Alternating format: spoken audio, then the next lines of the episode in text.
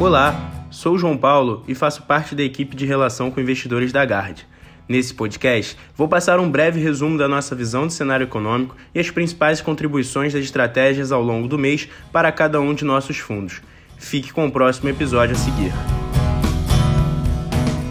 Nos Estados Unidos, junho foi marcado pela continuidade no gradual processo do Fed de preparar as expectativas para o início do longo caminho rumo à normalização monetária. Na zona do euro, o Banco Central Europeu manteve inalterada a indicação do ritmo de compra de ativos sobre seu programa emergencial para a pandemia, a despeito de um célere progresso rumo aos desembolsos do Fundo de Recuperação e do otimismo exacerbado com a reabertura e vacinação.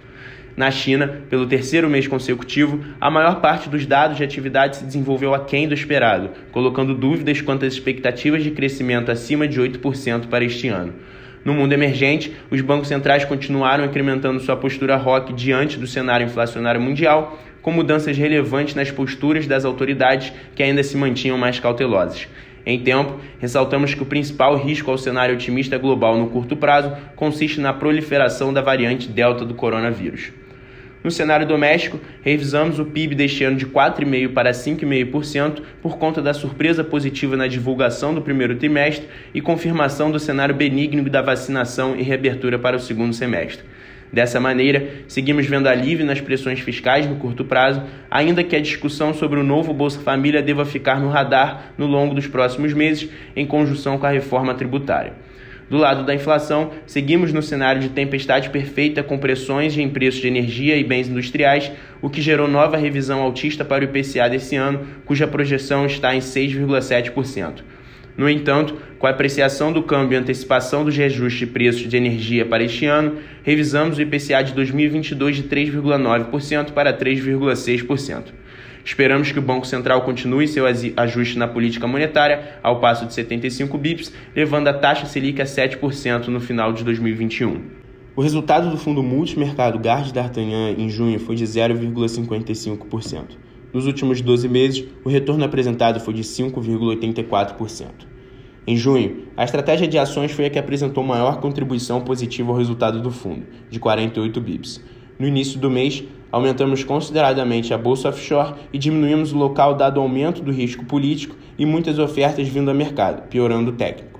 No bottom-up, tivemos nossa carteira performando muito bem, gerando bastante alfa no mês apesar da bolsa de lado.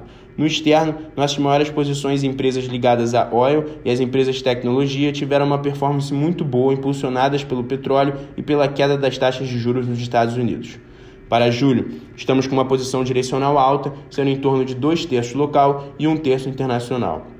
No local, aproveitamos a realização recente para aumentar algumas teses que já tínhamos no setor de saúde, shoppings e elétricas.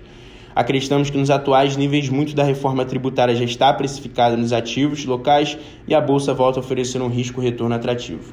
No externo, continuamos com a carteira concentrada no setor de energia e tecnologia. Na renda fixa doméstica, o resultado também foi positivo, em 35 bips. Nos juros nominais, o resultado veio de posições de valor relativo e de posições táticas tomadas em taxas zeradas ao longo do mês, enquanto o livro de juros reais teve perdas originadas por uma posição aplicada no miolo da curva. Para o próximo mês, no livro de juros nominal, abrimos uma posição direcional aplicada e mantivemos posições relativas que visam ganhar valor em um ciclo contínuo do Bacen circunscrito em 2021. No livro de juros reais, mantivemos posição direcional aplicada no miolo da curva. Nas commodities, os preços, em geral, caíram em junho devido ao discurso mais hawkish do Fed e das ações do governo chinês para mitigar a alta nos preços das commodities. O preço do ouro e do cobre estão entre os ativos que mais sofreram.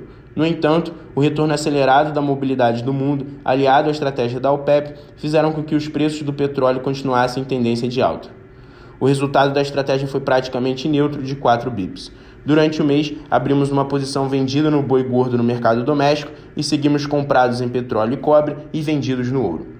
Em relação à estratégia de moedas, mantivemos uma posição vendida em dólar real, uma vez que acreditamos que os fluxos de curto prazo, aliados à alta de juros, fossem capazes de fazer a moeda brasileira superar seus pares. A estratégia gerou um ganho de 25 bips. Aliada em posição real, estamos comprados em libra e won sul-coreano e vendidos em dólar australiano, dólar canadense, euro e iene japonês. A reunião do FONC em meados dos meses se mostrou mais preocupada com o movimento recente da inflação e sinalizou que o comitê não permitirá que a alta da inflação em 2021 desancore as expectativas mais longas, gerando um movimento muito forte de achatamento da curva de juros americana, com 5 anos subindo cerca de 10 bips e 20 anos caindo 20 bips.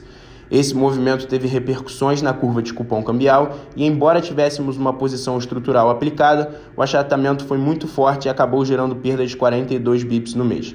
Da mesma forma, nossa posição tomada no setor longo da curva de juros americana também foi impactada por esse movimento, contribuindo negativamente com 17 bips.